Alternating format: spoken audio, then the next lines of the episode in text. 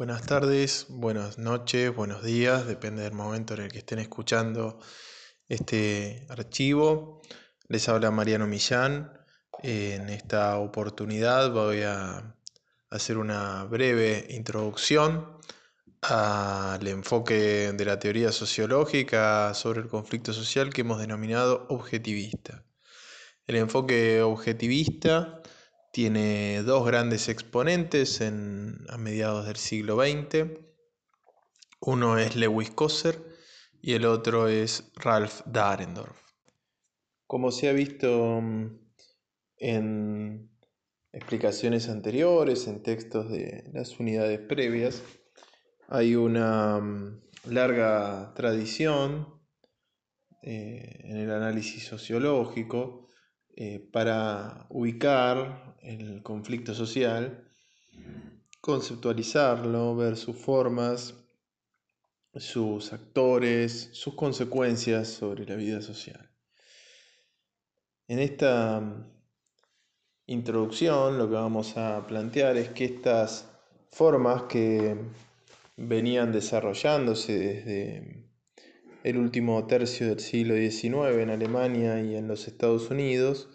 cobraron su eh, maduración, llegaron a un nivel de maduración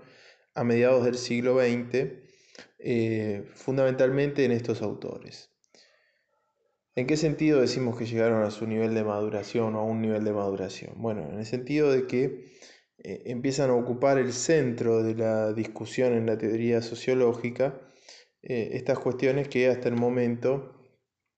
habían sido desplazadas o habían sido poco eh, tematizadas por la teoría sociológica dominante. Es bastante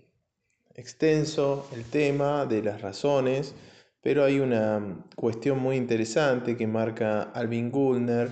en la crisis de la sociología occidental y que refiere a eh, el vuelco de la teoría sociológica desde el funcionalismo a el eh, estado de bienestar. ¿Qué quiere decir ese vuelco en la teoría sociológica? Bueno, es que el funcionalismo original, eh, de fines de los 30 hasta los 50, tiene una idea de de la vida social donde hay una autorregulación. Eh, y eso, como habrán visto, por ejemplo, si leen el libro de las funciones del conflicto social de Coser, em, lo llevó a buscar o a tener una serie de aplicaciones a la sociología, aplicaciones proempresariales, eh, que alejaron el problema del conflicto del centro de sus preocupaciones. Pero hacia el comienzo del estado de bienestar hay un cambio en el establishment en general eh, y que invita justamente la idea propia del estado de bienestar es una invitación a eh, conceptualizar y a pensar los problemas del orden social, los conflictos que hay en el orden social y las posibles soluciones que se pueden eh, viabilizar para estabilizar el orden social. Entonces ese vuelco al estado de bienestar es el marco en el cual eh, se desarrolla eh, las primeras eh, estrategias teóricas diseñadas por Coser y por Dahrendorf, que son estrategias pensadas en puntos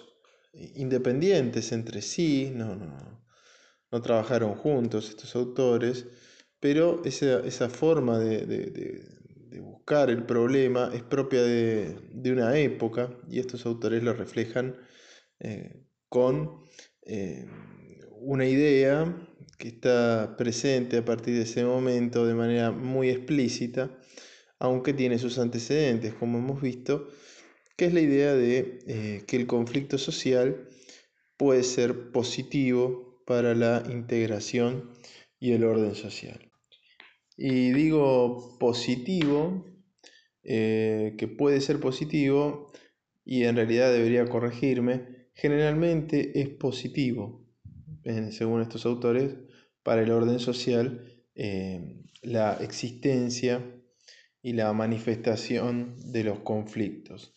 Solo en situaciones muy puntuales, muy determinadas, el conflicto social no resulta positivo para el orden social y, puede ser peligroso. Pero muchas de esas formas en las que el conflicto social puede ser peligroso son la resultante de haber tratado de evitar su existencia, de tratar de tapar sus manifestaciones, eh, en vez de tratarlas, tramitarlas eh, y buscar las formas de eh, mediar y de hacer los cambios sociales indispensables para solucionar los conflictos. En el caso de Lewis Coser hay una idea espectacular desde el punto de vista de la historia de la teoría sociológica, eh, que consiste en cuestionar eh, digamos, el tratamiento del problema del conflicto social en el estructural funcionalismo, fundamentalmente en la obra de Parsons, a partir de, una, de señalar una paradoja, eh, una inconsecuencia teórica, mejor dicho, que es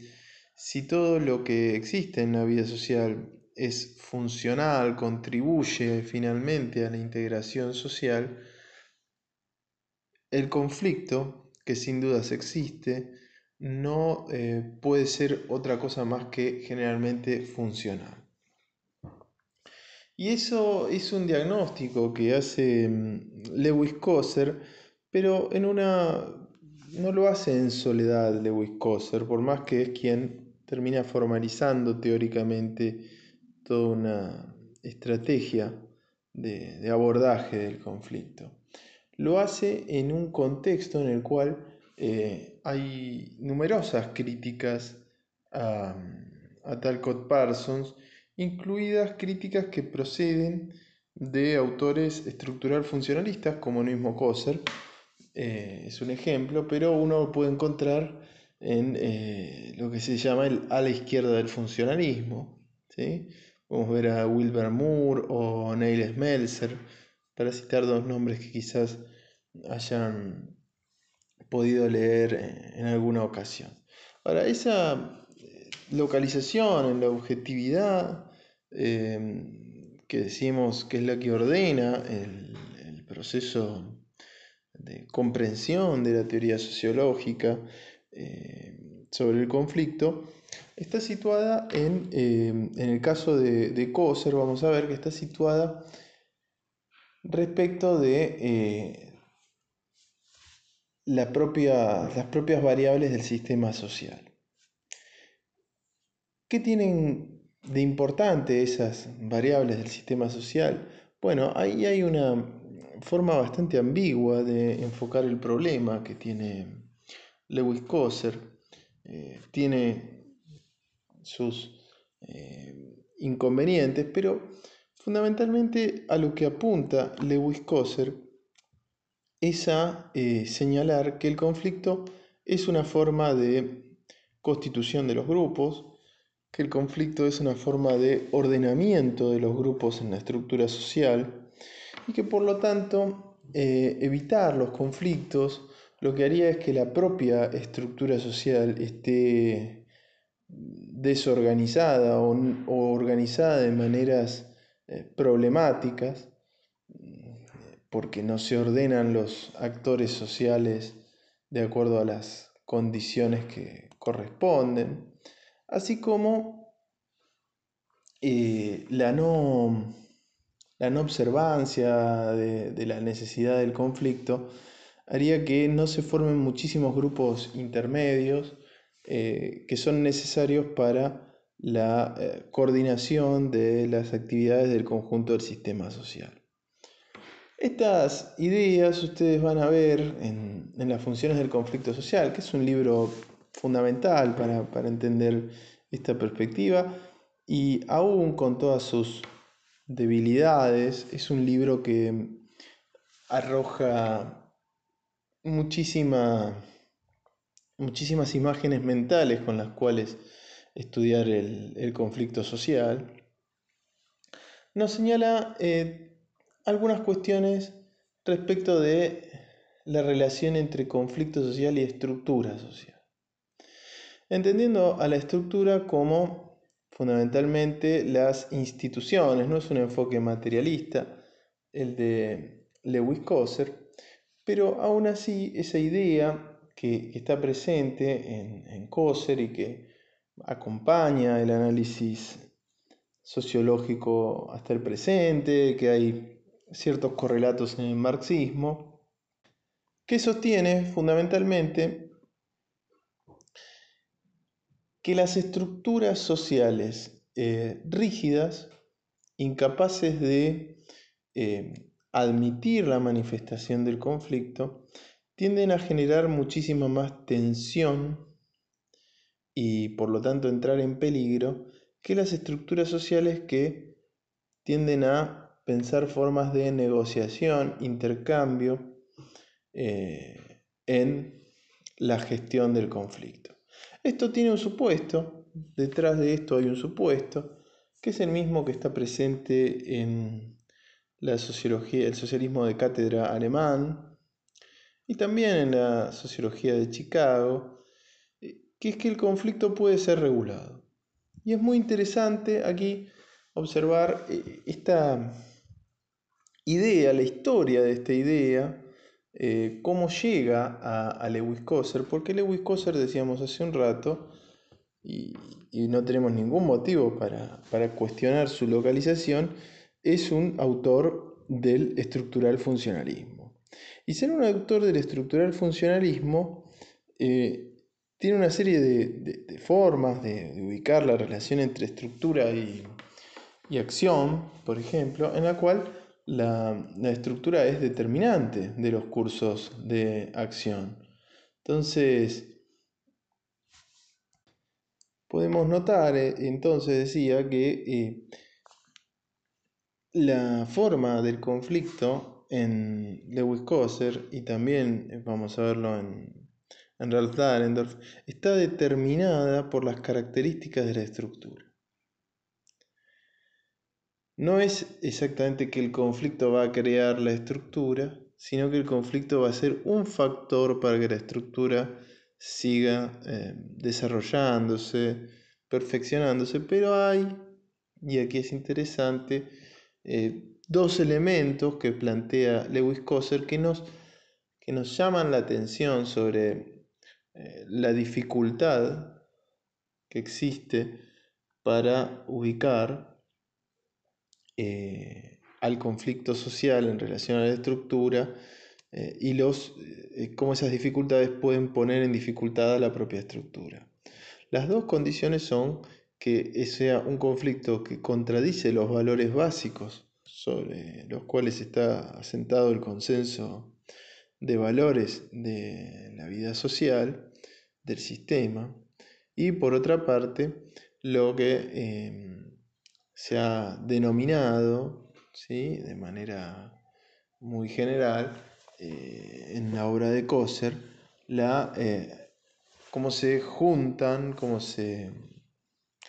eh, unen en un mismo eje de ruptura una gran diversidad de conflictos. Esto tiene que ver con una especie de idea de la acumulación y la sobrecarga. Piensen en términos de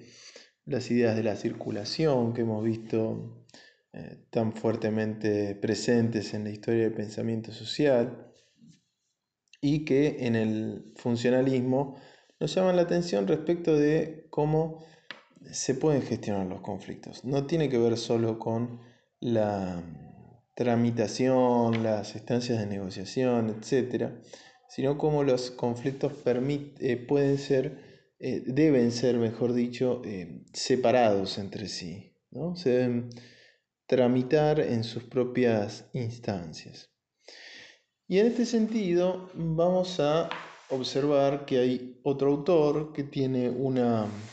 lógica de análisis bastante similar en muchos aspectos, aunque tiene algunas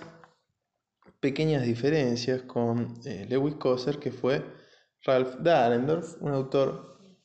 que tiene una, tuvo una larguísima trayectoria. Vivió más de 80 años y eh, tuvo la posibilidad biográfica y se ve que la aprovechó de ir cambiando un poco su, teoría o sus anclajes más eh, generales, pero el, contexto eh, en el cual se desenvolvió la, la teoría de Dahlendorf en los 50 y los 60, ese, eh, es el que vamos a, tomar en esta oportunidad y nos permite pensar de nuevo el mismo problema, ¿no? la relación entre eh, el funcionalismo y el conflicto. Al igual que Coser critica la aproximación parsoniana,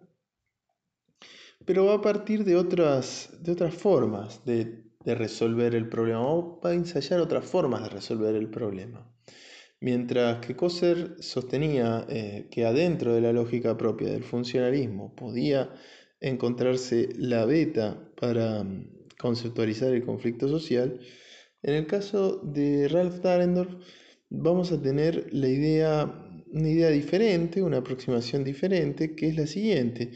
que eh, el funcionalismo permite estudiar las situaciones de consenso y es una teoría capaz de, producir conocimiento para ese tipo de fenómenos, pero para los fenómenos del conflicto es necesario tener una teoría aparte. Una teoría aparte que no refuta al funcionalismo, sino que tiene parte de otros supuestos para ordenar y estudiar otro tipo de fenómenos que son los fenómenos del conflicto. Ustedes en los textos van a tener, no quiero extenderme en citas, eh, las ideas, pero van a ver que hay principios pilares eh, de ideas del funcionalismo y de la teoría del conflicto, las teorías del consenso y las teorías del conflicto. Lo llama Ralph Dahrendorf. El otro enfoque que me parece, o el otro elemento que, en segundo lugar, que eh, es bastante diferente en algunos sentidos eh, al, de, al Coser, es eh, la afirmación de que el origen estructural de los conflictos radica en la cuestión de la dominación. La cuestión de la dominación. Y ahí sí que introduce una, yo creo que sería más una pretensión beberiana que una forma beberiana de ver el problema, pero eso es un asunto eh, que requeriría más, más conversaciones, pero sí introduce la, cuestión de la dominación y del poder, eh, que no son sinónimos, lo, introduce más en el centro del conflicto que eh, de manera más explícita que lo que lo introduce Coser, en gran medida porque eh, Ralph Dahrendorf con esta solución de compromiso de las teorías del conflicto al costado de las teorías del consenso, le permite no manejarse con los términos eh, clásicos de la teoría estructural funcionalista. En el caso de Dahrendorf, entonces, vamos a tener una propuesta de la teoría del conflicto social eh, con relativas diferencias en su arquitectura, pero eh, en relación a Coser, pero con una serie de ideas que son bastante similares. En primer lugar, la idea de que el conflicto es un operador del cambio social. Esa es la primera cuestión. En segundo lugar, que el conflicto puede y debe regularse y para eso las instituciones deben tener el suficiente grado de flexibilidad para poder procesar las demandas, los reclamos, etc. En ese sentido, eh, están las, similitudes, eh, en el sentido de que el conflicto y su institucionalización permiten un mejoramiento de la estructura social, una actualización de la estructura social, un eh, ordenamiento más racional, más adecuado de la estructura social de acuerdo a los roles y a las disposiciones más eh, generales de la vida colectiva. La diferencia naturalmente radica en este, los operadores que están detrás. ¿Por qué? Porque hemos visto que en el caso de Coser era una serie de metáforas sobre eh, el consenso y el, sistema y la adaptación del sistema, pero no se iba mucho más allá de eso y cada vez que se rastreaban los elementos, ustedes lo verán presente, nuevamente insto a la lectura de, de las funciones del conflicto social, verán presente, por ejemplo, a eh, la sociología de Chicago, verán presente a Simmel, al mismísimo Marx en, la construcción de una serie de argumentos de Coser para defender su idea de la necesidad de estudiar eh, el conflicto social. Ahora, en el caso de Dahrendorf, eh, como, se entiende, perdón, eh, esa, esa aglomeración de autores, ninguno de esos autores son o eran, mejor dicho, funcionalistas. Lo que significa, eh, traducido al, problema, a un problema epistemológico, una, una serie de problemas de consistencia interna de la teoría eh, de Coser, ¿no? porque es un intento de reformar el funcionalismo con elementos, eh, nociones, conceptos que vienen de teorías que suponen otras cosas sobre eh, el orden social, el conflicto, el cambio, etc. Ahora bien, en el caso de mm, Dahrendorf, habíamos mencionado que hay una idea que tiene que ver con eh, el operador de la dominación. Aquí hay dos elementos, hay uno que no vamos a desarrollar demasiado, que tiene que ver con la idea de una discusión con el marxismo, con la obra de Carlos Marx. Realmente Dahrendorf eh, leyó a Marx, después lo que hizo con él es un asunto ya más, más complejo,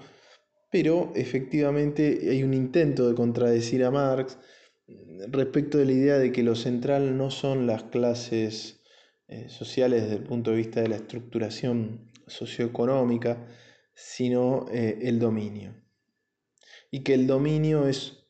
eh, lo que está detrás de las clases entendidas como un fenómeno socioeconómico, pero que hay otras formas de dominio y que en realidad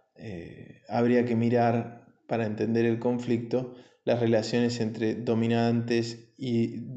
dominadores y dominados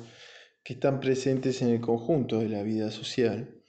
y que en el caso de las instituciones existentes, esas relaciones arman lo que él llama cuasigrupos, ¿no? Eh, conjuntos de personas ubicadas en posiciones estructurales, estructurales entendidas en relación a la dominación, eh, diferentes, ¿sí? Em, diferentes y contradictorias, y que a medida que eh, digamos, que existe, cuando existe el conflicto, a medida que se va desenvolviendo el conflicto, uno puede comprender sus perspectivas de desarrollo de acuerdo a los recursos con los que cuenta cada una de las partes, las oportunidades que tiene, eh, etc. Ahora, fíjense, el, concepto de, de dominación es el que ordena a los grupos sociales y en el caso de Dahrendorf llega a afirmar que hay una teoría o que hay una estructuración de clases sociales en función de la dominación, no de la economía. Y que en realidad, o sea, no de la economía no quiere decir que no existen clases económicas, sino que son solo una forma de las clases. Y que en realidad lo que está presente en, en el conjunto de la vida social es una gran, eh, una gran cantidad de instituciones, eh, grupos donde existe esta relación. Las clases sociales, la relación de dominación y las clases sociales son los grupos que se forman en relación a la dominación y que existen en el, en el conjunto de todas las instituciones sociales. Esto es interesante desde el punto de vista sociológico porque está escrito en los 50, fines de los 50, y está planteando una idea en el lenguaje más parecido entre Weber y, y Parsons, en el sentido de cierta idea de la dominación y cierta idea del, sistema, eh, como, como, un sistema articulado, está planteando la idea de la dispersión de los ejes del conflicto. Como decíamos hace un rato con Coser, un tema central y un tema interesante porque retoma una vieja idea de Simmel, ¿no? de la, del conflicto como forma de eh, socialización, que ustedes tienen allí los capítulos del libro Sociología, eh, y que por lo tanto, bueno, eh, la, forma de, socialización del conflicto, en el caso de, de Darendorf, está presente en todas las instituciones sociales. Allí hay una especie de idea dando vuelta muy, muy remanida ya para ese momento y aún hoy sigue teniendo su peso en la discusión sociológica, que tiene que ver con el carácter inmanente de eh, la dominación. Algunos han hecho sustituciones eh, impropias, llamándolo poder, pero lo interesante en esa discusión es que efectivamente eh, como ya lo había pensado Coser con clases, estamentos y partidos, las clases socioeconómicas no serían la, vertebración principal del conflicto, habría una diversidad de conflictos y por lo tanto eh, también era, es algo inmanente el conflicto porque es inmanente la dominación y por lo tanto ¿no? Eh, cualquier transformación de la estructura social va a tener nuevas clases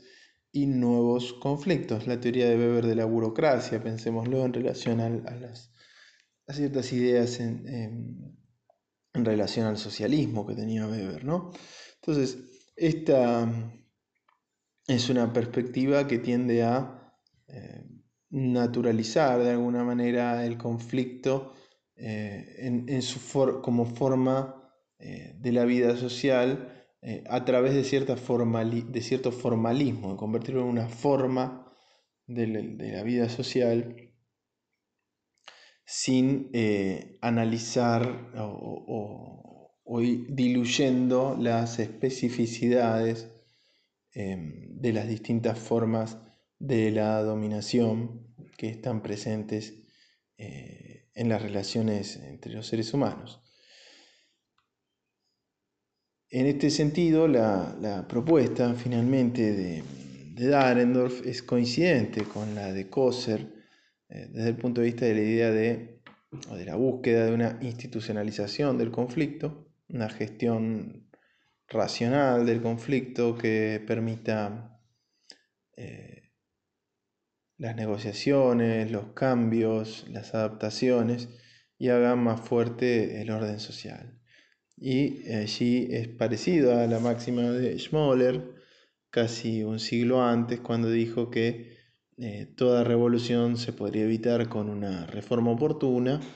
Bueno, esa es la idea que tienen Darendorf y Kosser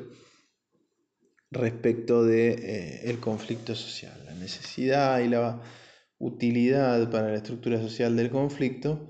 eh, siempre y cuando la estructura social tenga instituciones que permitan las negociaciones, etc. Cuando eso se, rompe, cuando eso no se, cuando no se permite la manifestación del conflicto, se acumulan tensiones que pondrían en peligro a la estructura social. Bueno, esto es todo por esta entrega. Vamos a seguir en contacto. Espero que se encuentren bien, que puedan mantener el, el nivel de actividad respecto de los trabajos prácticos y de las eh, escuchas de estos materiales eh, y las lecturas. Hasta luego.